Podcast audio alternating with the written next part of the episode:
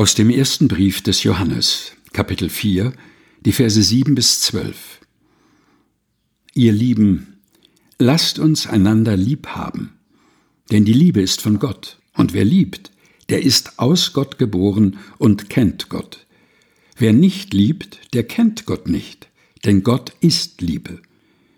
Darin ist erschienen die Liebe Gottes unter uns, dass Gott seinen eingeborenen Sohn gesandt hat in die Welt, damit wir durch ihn leben sollen. Darin besteht die Liebe.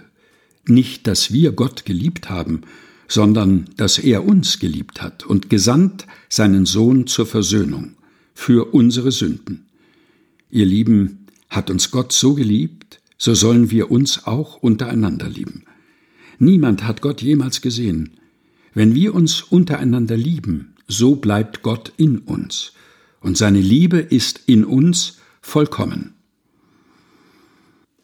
Erster Brief des Johannes, Kapitel 4, Vers 7 bis 12 aus der Lutherbibel von 2017 der Deutschen Bibelgesellschaft.